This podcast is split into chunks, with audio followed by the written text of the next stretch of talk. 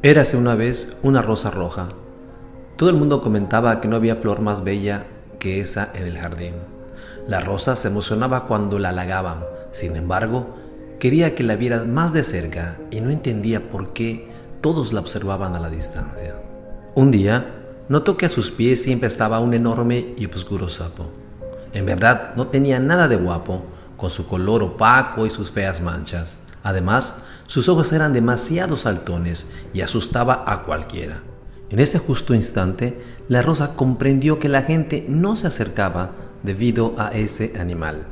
De inmediato, le ordenó al sapo que se marchara.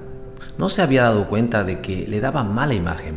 El sapo, muy humilde y obediente, aceptó, pero de inmediato. No quería incomodarla y entonces se marchó lejos. A los pocos días, la rosa comenzó a deteriorarse, sus hojas y sus pétalos empezaron a caerse. Ya nadie quería mirarla. Por el mismo sitio pasaba una lagartija y vio a la rosa llorar. Le preguntó que qué le pasaba y ella contestó que las hormigas estaban acabando con ella. Entonces la lagartija dijo lo que la rosa ya sabía. Era el sapo quien se comía las hormigas y te mantenía bella. Equipo, cuando recuerdo esta pequeña fábula siempre se me viene a la mente la misma palabra, equilibrio. Qué importante es darse cuenta de lo que necesitamos para vivir, ¿verdad? Y en ese sentido la Rosa se dio cuenta demasiado tarde. Hoy he querido compartir esa historia contigo para que no te ocurra lo mismo. En sí, esta historia nos habla de la importancia del equilibrio que podemos trasladar a las emociones. Por ejemplo, Hace unos años recuerdo que vi una película.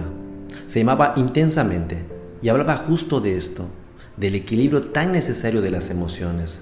Si no la has visto, te animo a que la veas porque me hizo reflexionar muchísimo. Si ya la has visto, perfecto, porque voy a hacer un gran spoiler de esta película. Alegría, el personaje que representa la emoción de la alegría. Tardó muchísimo en darse cuenta de lo importante que era la presencia de la tristeza. Adivina el personaje que interpretaba la emoción de la tristeza. Y, por ese motivo, la niña que albergaba dichas emociones tuvo un desequilibrio enorme y comenzó a sufrir. Todo el universo ha de estar equilibrado, al igual que nuestras emociones. Esto no significa que por cada vez que estemos bien, debamos estar también mal. No es así. Significa que todas esas emociones existen en nosotros por algún motivo y es porque son necesarias para el ser humano. Imagínate que te ocurriese alguna situación que interpretas como negativa y tu cerebro no tuviese la opción de elegir, bueno, me voy a poner triste. Te quedarías en modo neutro y la emoción no se expresaría. Por eso es tan importante atender nuestras emociones cuando llegan y no reprimirlas.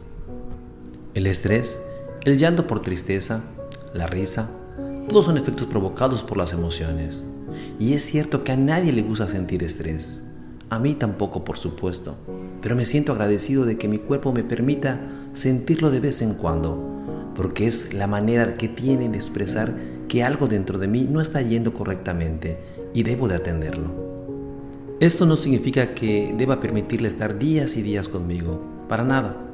Como te comenté en uno de los audios pasados, le permito estar el tiempo necesario para gestionar la emoción, que no se siente ignorada y sigo adelante. Como ves, yo también he empezado a personalizar a las emociones, igual que en la película de la que te he hablado. No obstante, también podemos interpretar este relato así. Hay veces que tenemos cerca personas que solo tratan de buscar lo mejor para nosotros o nosotras, pero no nos damos cuenta y los apartamos de nuestra vida, como hizo la rosa con el sapo. Casi nunca es blanco o negro Siempre hay matices y muchos puntos de ver las situaciones. Por ello es importante que cuando algo dentro de nosotros o nosotras nos esté haciendo desconfiar de una persona o sentir alguna emoción negativa hacia ella, analicemos el por qué. Y en ese sentido, ¿ha hecho algo que te ha molestado? ¿Te ha ofendido? ¿Le has agarrado manía sin motivo? Estoy convencido que ambas partes tendrán razón en sus situaciones. Al fin y al cabo, Nadie puede discutir ni dudar sobre los sentimientos de nadie. No obstante, equipo, te animo a que veas si en el pasado te ocurrió algo similar y dejase de ir por orgullo a una persona que solo miraba por tu bien. Soy Kiki Trainer, tu entrenador personal. Te envío un fuerte abrazo y nos vemos pronto.